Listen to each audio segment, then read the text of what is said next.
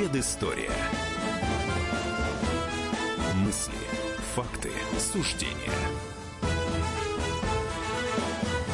Иван Панкин и Павел Пряников, историк, журналист, основатель портала толкователь.ру. Первые две части нашей программы мы посвятим тому, как Советский Союз осваивал Африку. Конечно, у нас там было много колоний, и во времена Российской империи, а в Советском Союзе, начиная с 60-х годов, э, наши военные, наши консультанты, техника, вооружение, все шло в Африку, в самые разные страны.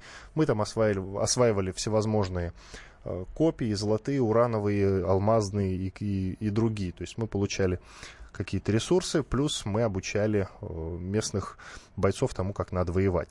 И вот сейчас э, инфоповод, инфоповод нашего разговора вообще очень интересный. Дело в том, что выходит, что сейчас мы в Африку возвращаемся. Ну, смотрите, что пишут BBC и CNN. Вот такие вот параноидальные заголовки там выходят. Что-то вроде Центральная Африканская Республика захвачена российскими наемниками. Мозамбик перезапускает отношения с Россией, рассматривает перечень вооружений, которые хочет получить. Конго предлагает России зайти через военное сотрудничество. Где-то далеко ведутся переговоры о постройке российской военной базы, базы в Джибути. Это, конечно, все имеет под собой какие-то корни, безусловно. Сейчас активно ведутся переговоры с рядом африканских стран о возвращении наших военных консультантов. Ну, все это будет сделано, конечно, во имя чего-то нужного и понятного. Ну, главное, что это стратегические интересы России, которые, о которых нельзя забывать. Итак, Павел, когда мы, вот Советский Союз, впервые отправился в Африку? Это было в начале 60-х годов? Да, это было в начале 60-х годов. Если мы говорим об Африке э, южнее Сахары, тропическая Африка, это действительно 63-64 год. Первое маленькое государство, такое прям островное, Занзибар, это 64 год, куда проникли советские советники, а главное ГДРовские советники. Вот когда мы говорим о том, что э, мы были в Африке, э, это был тот случай, когда у нас были союзники по борьбе э, за Африку. Это в первую очередь, конечно же, Куба главным образом и второй союзник ГДР. Так вот, ГДРовские советники, 64 год, 65 год это Конго, и туда, кстати говоря, в Конго прибыл знаменитый кубинский революционер Эрнесто Че Гевара. Это 65 год с партизанским отрядом. А, это как раз первый случай, когда пытались, а, ну такой, я бы сказал, диверсионно-партизанской деятельностью изменить а, положение дел э, в, в тропической Африке. Что это было за положение дел? Африка освобождалась от колониализма, появлялись новые государства, государства независимые от прежних колонизаторов, в первую очередь Англия, Франция и Португалия – три страны, которые владели наибольшим числом колоний. Ну, если Конго, это Бельгия. Это такой парад суверенитетов, 60-е годы. И, соответственно, находились а, либо противники внутри Африки, но чуть, чуть позже, 70-е годы, это уже было противостояние левых и правых. А вот 60-е годы а, это противостояние коренного населения африканцев и белых колонизаторов, которые там остались. Вот то, что мы сейчас видим в ЮАР, где белые составляют, даже вот после всех известных событий, после 20 лет, почти 10% населения. И белое население было и в Танзании, и в Зимбабве, и в Мозамбике, и в Анголе. Везде они имели привилегированное положение. Естественно, не хотели мириться с тем, что они потеряют а, все эти свои бонусы, которые они там имели в качестве колонизаторов. Это предприятия, огромные земельные массивы. И вот если 60-е годы это такая партизанско-диверсионная борьба, то начиная с 70-х годов, когда уже сформировались э, африканские государства, это начинаются полноценные войны. Полноценные войны либо э, одних стран с другими, либо внутри страны гражданская война. Вот именно так было с Анголой, где было, было наибольшее присутствие Советского Союза. Но это уже 75-й год. Да, 75-й год, где была гражданская война. Э, и это была Эфиопия. Эфиопия это другой пример, когда война шла между Эритреей, частью Эфиопии, которая хотела независимости, и Сомали. Что самое интересное, в начале Советский Союз поддерживал Сомали. Это конец 60-х, начало 70-х годов. Считалось, что это друг, а Эфиопия а, попала в то время, как раз конец 60-х годов, под влияние Запада и Израиля. И была интересная ситуация какое-то время, это вот середина-конец 70-х годов, когда бок о бок в Эфиопии воевали советские и израильские э, солдаты. Вот это вот удивительный случай. Э, дипломатических отношений не было между СССР и Израилем, но так как до этого Израиль поставлял много техники, в основном авиационной техники, э, в Эфиопию, то оставил своих советников, которые обслуживали эту технику. И вот повторюсь, что несколько лет э, СССР и Израиль, э, военные этих двух стран, воевали вместе против вот, сомалийцев и эритрейцев. Ну, надо сказать, в том, что касается Анголы, э, все наше присутствие началось в какой момент? После того, как они объявили, ангольцы объявили э, независимость от Португалии, насколько я знаю. И мы подсуетились, и причем, насколько я знаю, подсуетились вовремя, ты меня сейчас поправь. И если бы мы не вошли в Анголу, то вошли американцы, правильно? Правильно. правильно. И оно же касается вообще всей территории Африки. Мы, да. Получается, то, что Африка это был такой плацдарм, на котором э, воевали между собой СССР и США, да, за влияние, да, правильно? именно, правильно. И еще пыталась туда войти третья сила, Китай, о котором вообще мало говорят, малоизвестный факт, но Китай начал проникновение в Африку в середине 70-х годов, даже, даже начало 70-х годов, но на стороне США. Китай был союзником США, и был уникальный момент как раз в Анголе, э, в Мозамбике, когда, вот я говорил, нам в Эфиопии наши войска э, вместе с израильскими войсками воевали, а это получалось так, что советские войска воевали против китайцев. Вот в 69 году мы воевали на Даманском, а в середине 70-х было несколько стычек, когда прям вот советники с той и с другой стороны, э, советские и китайские, противостояли друг другу. Это действительно была арена, но в первую очередь, конечно, двух крупных государств, да, СССР и США.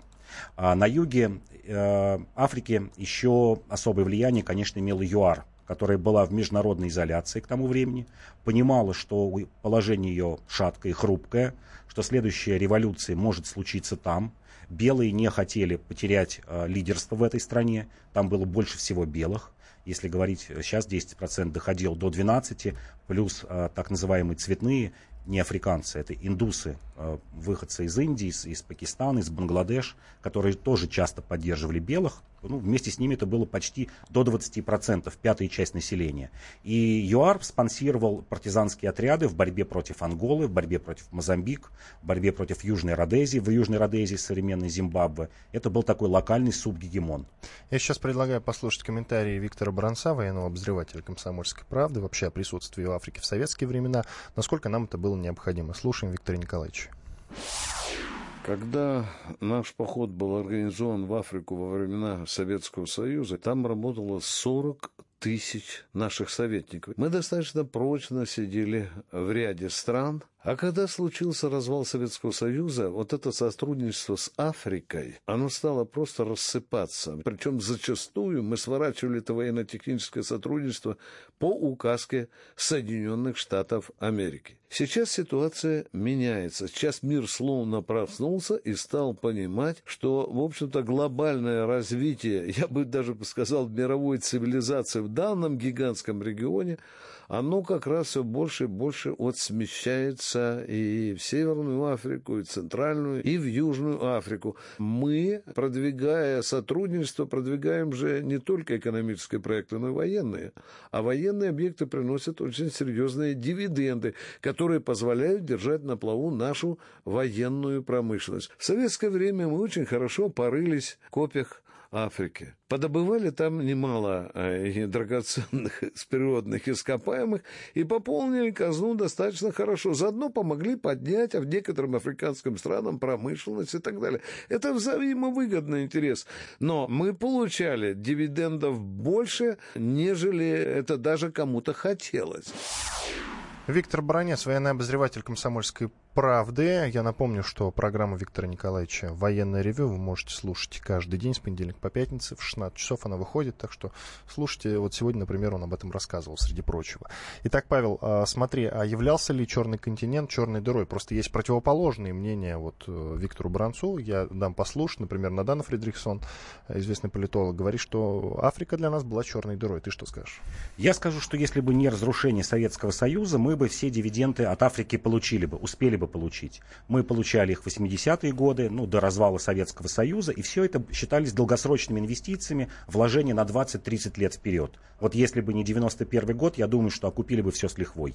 А, мнение Надана Фредериксона, а также Максима Шевченко, известного журналиста, на эту тему послушаем сразу после двухминутного перерыва в студии радио «Комсомольская правда» Иван Панкин и Павел Пряников, историк-журналист, основатель портала толкователь.ру. Две минуты, и мы продолжим, так что оставайтесь с нами, конечно.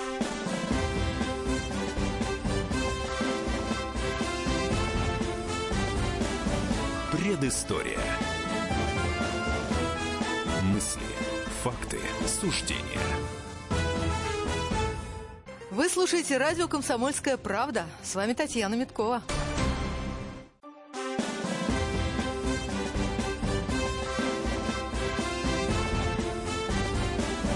Предыстория. Мысли, факты, суждения. Иван Панкин и Павел Пряников, историк, журналист, основатель портала толкователь.ру в студии радио «Комсомольская правда». Продолжаем. Начали мы и первую часть посвятили разговору о том, что, ну, собственно, о присутствии Советского Союза на африканском континенте. Вот Павел Пряников подробно рассказал о трех странах. Мозамбик, Ангола, Эфиопия. Конечно, их было больше. Сейчас, а, кстати, я тебя попрошу назвать остальные страны. И, в принципе, смысл нашего присутствия там, что мы получали, а главное, в каком качестве присутствовали, присутствовали конкретно. Я так понимаю, это было сделано неофициально. Да. А, общественность об этом не знала. Кстати, почему, расскажешь тоже. И послушаем мнение политолога Надана Фридрихсона. Она, например, считает, что а, от Африки мы только потеряли, и сейчас наше присутствие там, оно абсолютно излишне. Я предлагаю даже с этого мнения начать. Надана Фридрихсон об Африке. У нас было куча стран, которые были очень не против получить от Советского Союза деньги, помощь, а потом послать не было у нас в этом смысле союзников, вот к сожалению, и это стоит признать. Это большая трагедия геополитики Советского Союза, вот к сожалению. Выстраивать стратегические отношения с какими-то странами, тем более ведя холодную войну с большим гегемоном, как Соединенные Штаты, это, возможно, было правильно. Неправильно было выстраивать эти отношения в формате нахлебников. Мы вам все дадим, а вы, пожалуйста, заявите о своей лояльности нашему политическому курсу. Потому что это огромная черная финансовая дыра, содержание подобных баз. Я могу еще понять, когда действительно регион стратегически важен, во всех смыслах важен.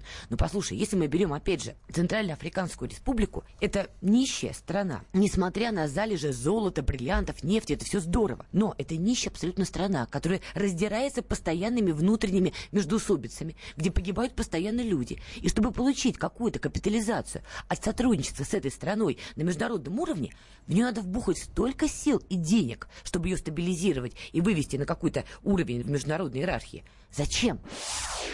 Надана Фридрихсон, политолог. Итак, зачем, Павел, действительно? Ну, не согласен. Например, США до сих пор тратит миллиарды долларов на поддержку многих государств. Это причем безвозмездная помощь, начиная от Египта, Израиля, Пакистана, Индонезии и так далее. Французы присутствуют в той же Центральноафриканской республике, в Мали и вообще вот во всей своей франкофонной части Африки. И это стратегические точки, да. Что-то действительно нельзя окупить сразу. Я тут согласен, потому что мы сейчас привыкли, вообще вот весь мир а, почти привык к быстрой окупаемости проект 3-5 лет, максимум 10, чтобы что-то окупилось. Но часто закладываются на десятилетия, на столетия. А СР, у СР был именно такой подход. Почему, например, Ангола? Ангола это нефть и бриллианты. Это и сегодня крупнейший нефтедобытчик. Почему Эфиопия, да, нищие, в которой кроме кофе, там каких-то кош и, и прочего ничего нет, вроде бы кажется. А Эфиопия это вход в Красное море, это стратегически важная точка, где были у нас порты. Сначала были в Сомали, Потом, когда Сомали стали частью э, американской орбиты, выгнали наш флот, выгнали наших военных советников, и часть из них перебрались, кстати говоря, в Эфиопию. И, кстати говоря, почему именно Джибути а, вот мы в предыдущих передачах говорили, где была колония в, во время Российской империи, Новая Москва. И именно из-за стратегического положения ты контролируешь там вход в Красное море. От тебя все зависит. И сегодня мы видим, что там делали еще недавно сомалийские пираты. Что такое Мозамбик? Мозамбик это тоже э, ценнейшие залежи. Это контроль над Восточной э, Африкой и над, над Южной Африкой и над э, морскими путями, которые огибают Южную Африку, Кейптаун и идут в Индийское море, в Индийский океан. Это действительно важные стратегические точки. И, и обратите внимание, именно в этих трех государствах, Ангола, Мозамбик и Эфиопия, было присутствие Советского Союза. Но в отличие от сегодняшнего времени, как я сказал в начале передачи, мы воевали вместе с союзниками. В Анголе, вот Виктор Николаевич правильно сказал, что в общей сложности было около 40 тысяч человек, прошли наших военных через африканские страны, прям вот есть точные цифры, Ангола, Эфиопия около 11 тысяч, в каждой стране Мозамбик и так далее. Но кубинцев прошло почти 400 тысяч. Только в одной Анголе 300 тысяч кубинцев прошло. Одномоментно там находилось 20-25 тысяч кубинских войск. То же самое в Эфиопии. Под то протекторатом самое... Советского Союза. Да, да. То есть наши военные советники, вот ты спрашивал, в каком качестве мы присутствовали, в качестве военных советников, летчиков, э, специалистов, обслуживающих сложную технику, э, радары, э, артиллерию, флот военно-морской. А пехота, вот то, что называется пушечным мясом, но очень эффективным, все отмечали, что кубинцы это просто вот одни из лучших войск были, кто был, во-первых, приспособлен к этим условиям, к жаре, к недостатку влаги, к длинным переходам. Во-вторых, набирались э, люди идейные. Э, долгое время, до, да, почти все время кубинцы были добровольцами. Это те, кто добровольно пошел воевать в Африку. Это был такой панафриканский проект, большой кубинский, о том, что мы не только помогаем, но мы берем чернокожих, которые были рабами на Кубе, возвращаем их на родину, на историческую, отвоевывать. Это такой некий большой философский даже в какой-то мере проект о том, что мы должны сделать вот Африку, навечно покончить, Африку сделать свободно, навечно покончить с рабовладением, которое там была и принесла столько горя, в том числе вот афроамериканцам, афрокубинцам и, и всем прочим. Это действительно и эффективные советники ГДР. Об этом тоже мало кто-то говорит. А главное, это пропагандистский эффект. ГДР это прям было такое пугало. Все помнили в Африке, прошло еще к того времени всего лишь 50 лет. Все помнили, что значительная часть Африки была немецкой колонией. Это как раз современная Намибия, это Восточная Африка, Камерун и так далее. И немцы запомнились как такие жесточайшие колонизаторы. Те, кого боялись африканцы, это немцев. И вот только один даже слух, что вот прибывают немцы, на самом деле их могло прибыть там 10 советников. Но слух разносился, что прибывают немцы где-нибудь в Мозамбике. И это просто деморализовало противника. Им представлялось, что сейчас нас здесь всех перебьют. Это те самые немцы, которые владели до 18 года вот этими всеми колониями. И немцев тоже было в, том же, в той же Эфиопии до 700 человек. На Занзибаре, как я сказал, как раз первые немцы проникли. Мозамбик. Немцы, конечно, опровергали все это. Был случай, в начале 80-х годов, когда в Мозамбике в боях погибло 8 ГДРовцев. Но тут уже негде, не, нечего было скрывать, и тогда признались, да, что мы там в качестве военных технических советников присутствуем. То есть СССР вел эту войну, как я уже говорил, закачивал туда, действительно поставлял много техники, много продовольствия, медикаментов и так далее. Ну, во-первых, э, он это делал вместе с союзниками. ГДР передал очень много военной техники, африканским странам. Во-вторых, э, СССР избавлялся от, э, часто избавлялся от старой техники. Когда, например, читаешь про Анголу, какая техника туда поставлена, Эфиопия, Мозамбик, видишь, например, в, в этом перечне танки Т-34. Вот вы представляете, начало 80-х годов танки Т-34. Танки, которые выпускались во время Великой Отечественной войны. Понятно, что в СССР, скорее всего, бы списали, разрезали бы на металлолом, а здесь хоть от них какая-то польза была бы. И доходило до того, что мы вот действительно какие-то старую артиллерию, а, артиллерию, выпущенную в 30-е годы, еще до Второй э, мировой войны, поставляли в Африку, а избавлялись вот от этого, от этого старья, которое так и так пропало бы. Еще раз повторю, это был э, э, долгосрочные инвестиции в Африку. Э, в общей сложности СССР построил больше 300 предприятий в Африке, начиная от Египта, от знаменитой Суанской, Асуанской э, плотины и ГЭС, и заканчивая металлургическими комбинатами в Нигерии, э, водоочистными сооружениями в Анголе и так далее. Считалось, что это все даст отдачу вот примерно в нынешнее время, что все это окупится. И все это главное, что заключались договоры. Часто это действительно платились не деньгами, а, например, какой-то продукцией. Но только мы и сегодня часто получаем. Вот читаешь новости, что мы сейчас меняем наши военные самолеты в Индонезии и Малайзии на пальмовое масло. Ну да, вот, а там меняли на бриллианты, на золото, на поставки нефти, древесины и так далее. Но дивиденды нам это приносило все-таки. Приносило, приносило, да, это было частично окупаемо, частично. А, еще раз повторю, что предполагалось, что это все окупится лет через 30-40, ну, примерно в наши годы. Но главная задача это противостояние с Соединенным Штатом Америки, я правильно да, понимаю? Да, главная задача сделать Африку социалистической, сделать Африку, э, которая выбрала бы социалистический путь, просоветский путь, и это удалось. Было больше 10 государств, э, ну, такой твердой социалистической ориентации, наций, кроме вот Мозамбика, Анголы, Эфиопии, это и Конго, и Бенин, и Сьерра-Леоне и, и, и так далее. А, и, и что-то социалистическое там до сих пор есть. Что-то есть, да, что-то есть до сих пор. Я предлагаю сейчас э, все эти разговоры о том, что наши возвращаются в Африку, то есть я вот попросил как раз перед эфиром все эти разговоры о том, что мы возвращаемся в Африку, прокомментировать известного журналиста Максима Шевченко, он до нас сидел в эфире как раз, э, и вот что он нам рассказал геополитические интересы современной России воспринимаются зачастую синхронно с интересами борьбы российских корпораций, нефтяных, алмазных, там, сталелитейных на мировом рынке. Возможно, это правильно для империалистического государства, которое сделало капитализм и борьбу на мировом капиталистическом рынке главной сутью своей внешней политики, как это сделала современная Россия. Безусловно, российские наемники или контрактники, как угодно их называете, вряд ли это государственные подразделения, занимаются защитой интересов корпораций. В России созданы частной военной компании, такие как ЧВК Вагнера и так далее. Их главная задача – это, собственно, борьба за интересы разного рода монополий и за интересы разного рода крупных корпораций, которые, вот, в частности, в африканском контексте там, участвуют в алмазном или в урановом рынке. Поэтому, да, глобальный мировой империализм вступает в эпоху такого пост-неоколониализма, если так можно назвать, когда частные военные компании, группы наемников являются фактически служащими по вопросам безопасности тех или иных корпораций. А в России, как известно, интересы корпораций – это есть интересы государства. В чем-то это интересы граждан, наверное, тоже. Максим Шевченко, известный журналист, и вот что я хочу сказать, как подытожить. Павел, я думаю, что ты со мной согласишься, оно и сегодня правильно, что мы возвращаемся в Африку, потому что это противостояние гегемонии США, правильно? Да, правильно. Иван Панкин, Павел Пряников, историк, журналист, основатель портала толкователь.ру. После перерыва четырехминутного продолжим, будем говорить про повышение цен на мясо, молоко, масло и яйца в 62 году. Оставайтесь с нами. Предыстория. Мысли, факты, суждения. Товарищ адвокат! Адвокат! Спокойно, спокойно. Народного адвоката Леонида Альшанского хватит на всех.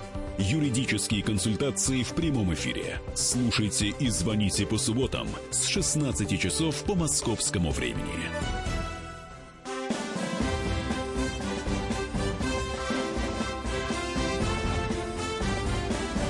Предыстория. Мысли, факты, суждения.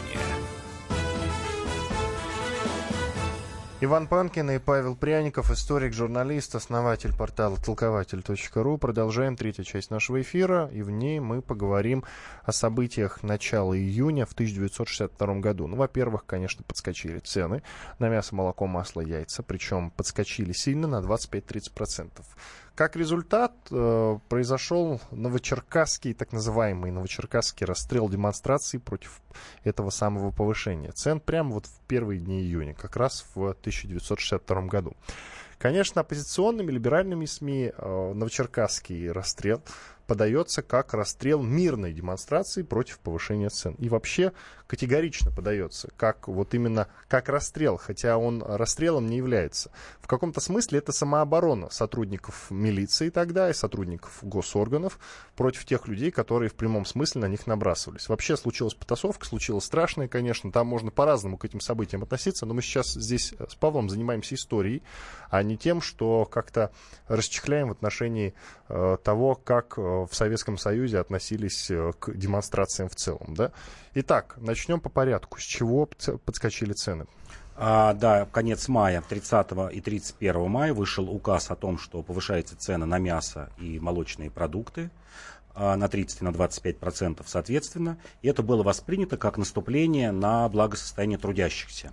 И причиной в Новочеркасске а, вот этого вот восстания было именно повышение цен Э, в совокупности еще с тем, что рабочим на вагоно, э, на электровозостроительном заводе, э, который послужил таким детонатором Новочеркасского восстания, еще повысили расценки, повысили, повысили выработку. Что такое повысили выработку? Когда повысили план. Фактически приходилось еще процентов на 10, на 15 больше работать, чтобы заработать прежние деньги, чтобы выполнить план. И вот в совокупности эти два фактора вызвали Новочеркасское восстание. Но когда говорят сегодня о том, что вот начали страдать э, люди, от повышения этих цен забывает о том, что половина населения тогда, прям вот ровно, половина населения составляли колхозники, сельские жители, которые от, этих, от этого повышения цен выигрывали. Проигрывали горожане, но выиграли колхозники. Это была вынужденная мера для того, чтобы, во-первых, отменить, наконец-то, продовольственные налоги с приусадебных участков, то, что было, в, э, начиная с 30-х годов при коллективизации, это раз, а второй, наконец-то, начать выплачивать пенсии колхозникам. Если у горожан уже стали появляться пенсии, то начало 60-й год – это старт как раз пенсионной реформы э, в, колхозне, э, в колхозах, в сельской местности. Пенсии были минимальные – 10, 12, 14 рублей, но все равно это требовало денег. И, например, на селе этот указ 62 года был принят с восторгом, потому что это повышало выручку колхозов на ту самую треть. На 30% повышали цены на мясо, и на 30% вырастали у колхозников, у колхозов прибыль. Это раз. Второй, Новочеркасск, не все так было однозначно, как сейчас вот любят говорить фразы, не все так было однозначно. Я бы хотел вспомнить предысторию, тебя точнее попрошу. Да. Вот ты, как и я, мониторил либеральные СМИ, Дождь, Медузу, BBC. Вот расскажи о своих впечатлениях. У них ну, да. масса материалов на эту тему, да. о своих впечатлениях. Впечатления, ну вот заголовки, например, такие, что это вторая Катынь. Это безусловно, но это ни в какие ворота не лезет, потому что в Катыни а, было расстреляно больше 20 тысяч польских офицеров, а в Новочеркасске погибло 26 человек. Это в 100, в 100 раз меньше. А да? больше ли 30? По-моему, да, 30 в тысячу. Нет, 26 человек. В тысячу, это в тысячу угу. раз меньше. Ну и раненых там да. около 80. А, а второй, да, раненых около 80. А второй видел сравнение, что это сравнимо с Ленским расстрелом, знаменитым, печально знаменитым 1912 года, Ленский расстрел. Но там погибло 270, тысяч, 270 человек, в 10 раз больше, чем в Новочеркасске. То есть, конечно, жертвы несравнимы с тем, что было при Ленском расстреле или расстрел Катыни. Никакое сравнение не идет.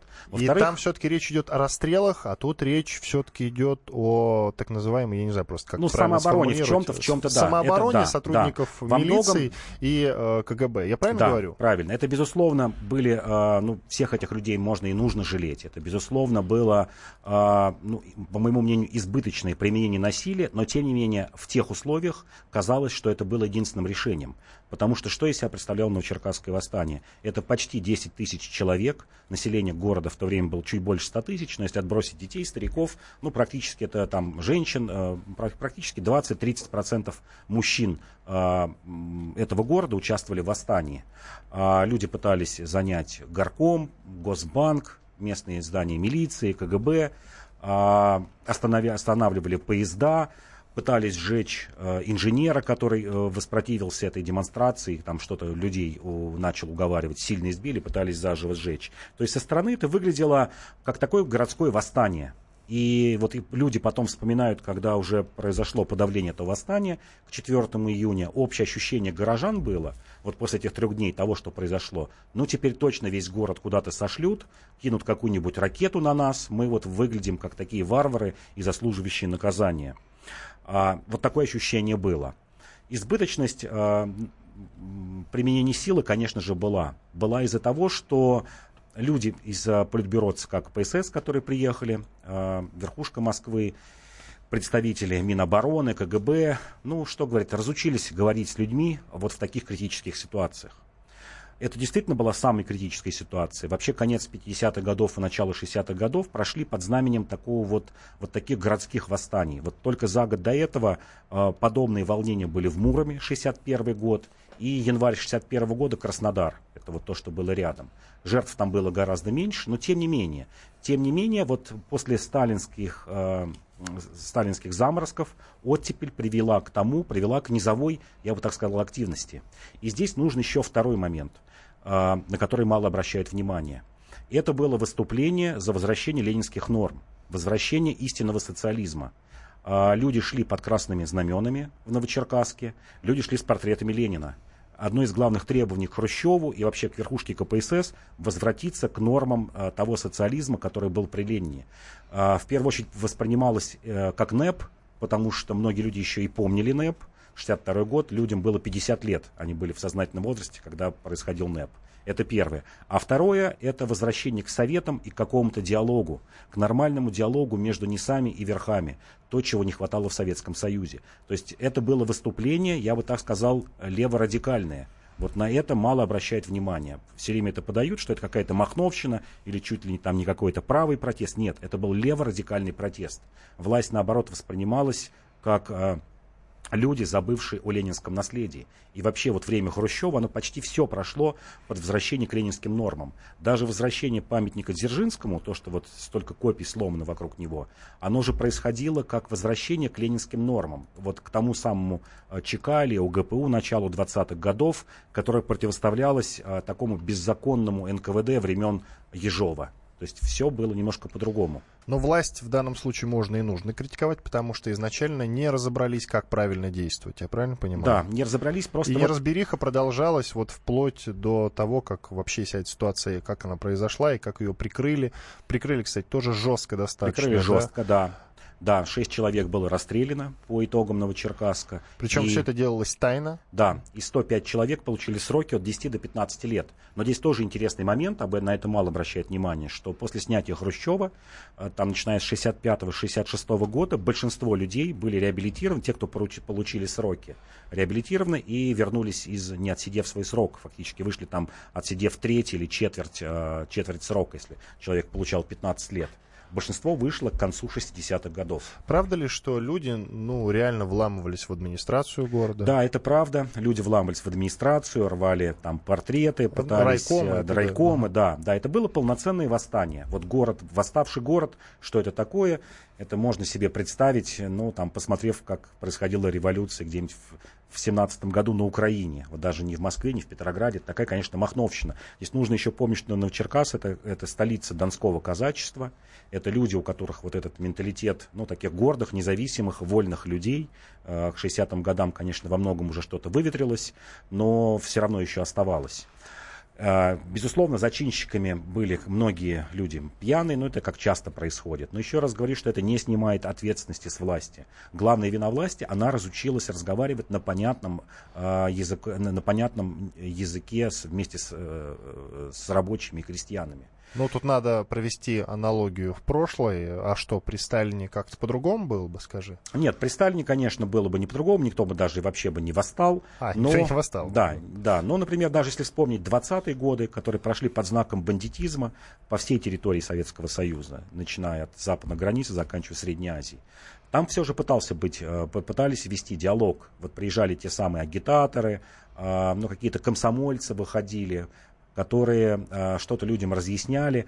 А в этой ситуации вот между людьми, восставшими людьми, и верхушкой сначала вот горкома или там ростовского обкома, а затем людей из Москвы, вот не оказалось никого, вот почти не оказалось никого. Были единичные случаи, когда выходили рядовые коммунисты, э, какие-то дружинники, комсомольцы, вот эта вот стена, э, скажем так, активистов из простых людей, которая должна была бы ну, вести диалог э, между двумя противоборствующими сторонами, вот ее не было. И вот это было, конечно, большим открытием для верхушки, для, для партии, то, что скажем так, истинных сторонников, которые готовы были бы встать, сторонников из простых людей, готовых встать на защиту э, власти, их почти не оказалось в Новочеркасске. Это действительно было открытием, потому что формально у тебя несколько миллионов коммунистов, десятки миллионов комсомольцев, дружинники есть, какие-то активисты, лекторы антирелигиозные и тому подобное. Десятки миллионов активистов. Но когда дошло до вот этих вещей, оказалось, что все разбежались по домам. Можно ли сделать вывод, что к 1962 году как раз э, сельскохозяйственная политика Хрущева, она провалилась, ну, раз цены были повышены на центральные товары, мясо, молоко, масло, яйца, я бы, причем я... на 25-30%. Да, да, я бы сказал, что она не провалилась, она велась, возможно, не теми методами, которые нужно было вести, это раз. А второй, это, конечно, была запоздавшая реформа. Вот все вот это нужно было делать сразу после войны. Вот опоздали опять лет на 10, когда начали реформу в сельском хозяйстве, 54-55 год. В чем она заключалась? А, заключалась в том, что, а, как я уже говорил в самом начале, а, это прекращение налогообложения с приусадебных участков. Это потому что очень сильно а, подрывало благосостояние колхозников. До 80% выращенного урожая на своих вот там 12, 15, 20 сотках нужно было отдавать. Второе, действительно, горожане хотели, а, колхозники хотели а, как минимум своих детей отправлять в города учиться, а паспортов еще не было. Паспортная система, как мы уже знаем, растянулась в выдаче паспортов в деревнях до конца 80-х да, годов. Да, деревенские жители были без да, паспортов. Да, без паспортов. И третье, это, конечно же, расширение какой-то частной инициативы. А вот с начала 60-х годов это наоборот, борьба с приусадебными хача, э, участками, борьба с дачами. Это вот такой какой-то леворадикальный поворот при Хрущеве. Это все возмущало и горожан, и сельских жителей. Иван Панкин и Павел Пряников, историк, журналист, основатель портала толкователь.ру. Сейчас прервемся на две минуты. И в финальной четвертой части нашей программы мы поговорим о том, что 2 июня 1955 года СССР и Югославия восстановили дипломатические отношения, которые были разовраны в 1948 году. И вообще об интересных советско-югославских отношениях и очень неоднозначных поговорим.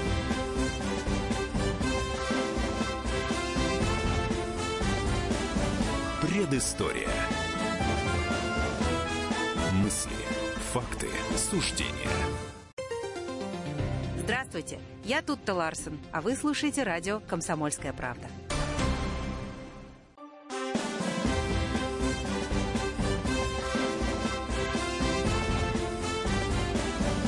Предыстория. Мысли, факты, суждения. Иван Панкин, Павел Пряников, историк, журналист, основатель портала толкователь.ру. Финальная, заключительная на сегодня часть программы «Предыстория». Посвятим мы ее отношениям между Советским Союзом и Югославией. 2 июня 1955 года СССР и Югославия восстановили дипломатические отношения, разорванные в 1948 году то есть, э, ну, практически за сколько, за 12 лет до этого.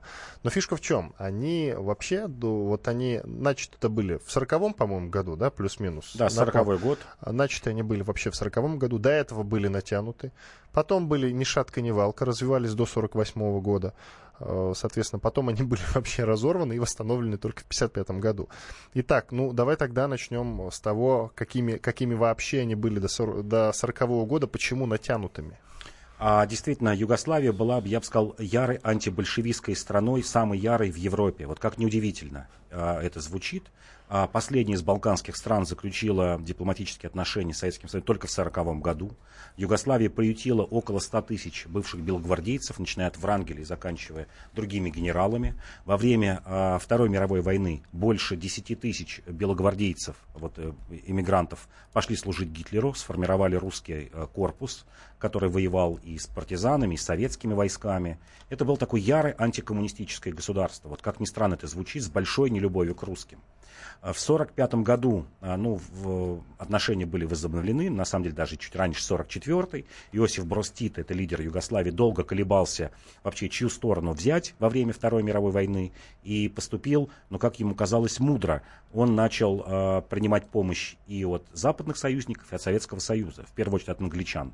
Было очень интересно, в партизанских отрядах в Югославии э, были советники, одновременно сидел какой-нибудь советский офицер и английский офицер, вот друг с другом, которые руководили э, действиями партизан и отправляли какую-то оперативную информацию в свои штабы, в свои страны. И Броститес был знаменит как раз тем, что умел, э, как ему казалось, э, хорошо лавировать между крупными державами и получать от каждой державы что-либо. И более того, у Бростита Югославии после войны была претензия на лидерство в Восточной Европе. Вот когда говорят, из-за чего разорвали отношения в 1948 году, часто упоминают о том, что вот у Тита был особый взгляд на социализм, у него был особый взгляд на отношения с западными странами. Это все так, но этого недостаточно. Главное это то, что у Тита был большой геополитический проект, как ни странно, вместе с лидером э, болгарской компартии Димитровым. А, они хотели возрождения, как это не странно звучит, Византийской империи. Правда, называли это таким а, Дунайской конфедерацией.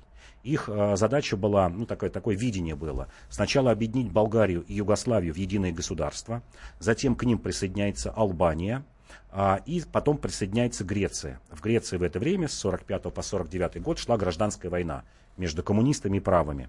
И Брастита во многом как раз поддерживал э, греческих коммунистов и считалось, что вот сейчас греки быстро победят. Это будут четыре большие страны, за ними подтянется Венгрия, договоренность такая была, а дальше даже может быть и Чехословакия. Как ни странно, даже говорили, чтобы взять туда и Польшу. Но вот как минимум эта конфедерация была бы из Венгрии, Югославии, Албании, Болгарии и Греции. Это получалась бы такая вот держава, растянувшаяся от, почти от границ Германии и до Эгейского моря, до Турции. И Сталин, конечно, скептически к этому относился, что появляется новый полюс силы, причем левой силы, которая, а, возможно, перетянет на себя левые силы другого, а, других стран. И в феврале 1948 года Сталин встречается вместе с Димитровым и с Тито в Москве, если быть точным, 10 февраля. Идет жесткий разговор, где он требует прекратить создание этой конфедерации, вообще слушаться только Москву. Димитров его послушался, а Тито сказал, нет, я буду жить по-другому. Я буду жить так, чтобы вот э, э, надо мной не было руководителей. И с этого момента начинается э, серьезная борьба между Советским Союзом и Югославией. А, при этом Тита ведет нарочито, во многом даже сначала это было нарочито, а потом это стало даже органической частью, нарочито такие а, реформы в духе неортодоксального марксизма. Он а, сохраняет мелкую частную собственность, он сохраняет кооперативы, артели, хозрасчет, вообще вот все то, что пытался, например, Косыгин в наших реформах сделать в конце 60-х годов, и потом вот в начале перестройки Горбачев. Вот все это было в Югославии. А, он впервые начи... вводит термин технократы, был такой термин славянские технократы, те вот, которые должны были принимать участие в управлении государством. Вводит ЭВМ туда, у него относительно открытые границы с Западом, у него хорошие отношения с США, с Англией. А, миллионы югославов именно в это время, начиная с 50-х годов, едут в, в Европу на работу. Огромная община а, вот отсюда, югославская, в Австрии, в Германии, в Швейцарии, Франции и так далее.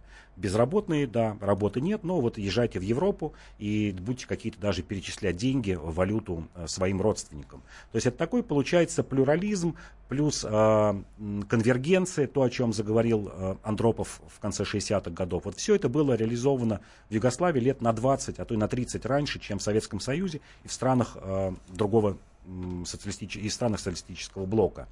И даже после нормализации отношений в 1955 году, когда и Хрущев приехал в Югославию, и Тита посетил э, в 1956 году Советский Союз, э, в критические моменты Югославия все равно была либо против Советского Союза, либо оставалась нейтральными. Ну что это за критические моменты? В 1956 году Югославия поддержала восстание в Венгрии, и много венгров скрылось на территории Югославии. В 1968 году они поддержали чешское восстание в Праге, считали, что чехи делают все правильно.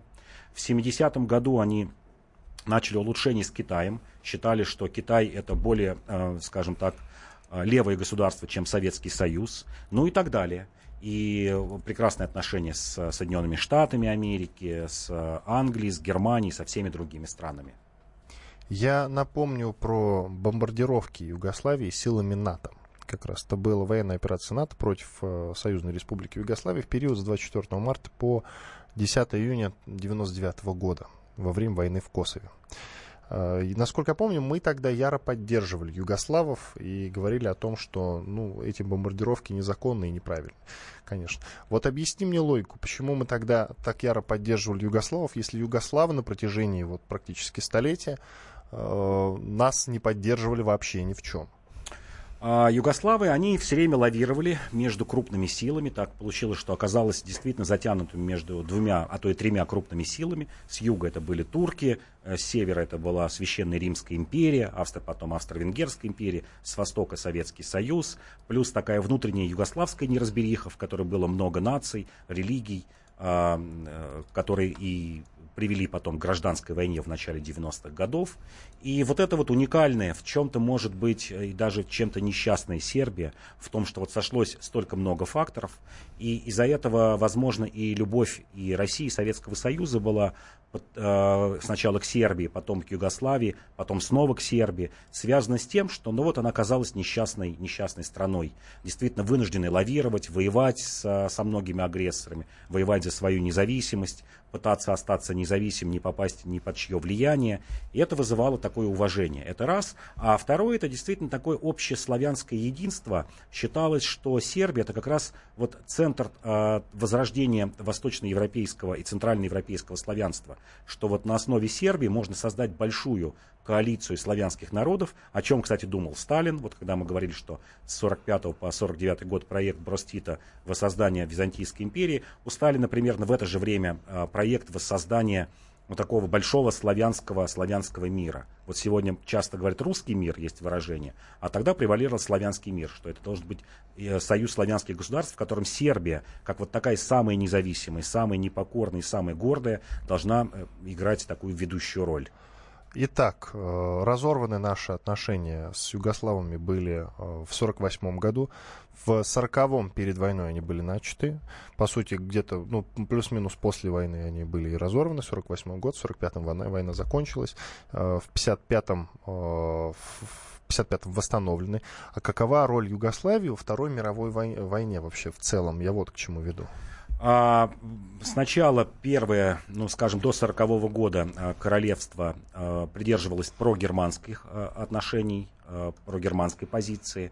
Затем короткий период, 41 год, опять пыталось лавировать между Германией и Советским Союзом. Мы заключили договор о ненападении, там был совершен переворот. В общем, такой вот бардак, который творился в, в, в сербских, югославских э, верхах на протяжении всего столетия. А, в чем была я бы сказал, положительная роль Югославии в том, что немцы начали в апреле 1941 года войну с Югославией, вынуждены были войти туда. И этим примерно на две недели э, опоздали с нападением на Советский Союз. Вот если бы не Югославия, которая стянула на себя там до 20 немецких дивизий, то нападение на Советский Союз было бы не 22 июня, а числа 10-12. И это позволило бы как раз продвинуться немцам к Москве. Вот те самые 10-12 дней, которых не хватило им пройти вот те 30 километров из-за бездорожья дойти до Кремля. И в этом, конечно, была, ну, я бы сказал, вот главная роль Югославии Но они во Второй же не мировой войне. целенаправленно оттянули удар на себя, правильно? Да, не целенаправленно, случайно. случайно, да, случайно, но тем не менее такая случайная роль, которая помогла выстоять Советскому Союзу. Иван Панкин и Павел Пряников, историк, журналист, основатель портала толкователь.ру. Спасибо, что были с нами. До свидания. Архив наших программ вы можете послушать на сайте kp.fm.ru, программа «Предыстория». Всего вам доброго, до свидания. Павел, спасибо. Да, до свидания. Пока.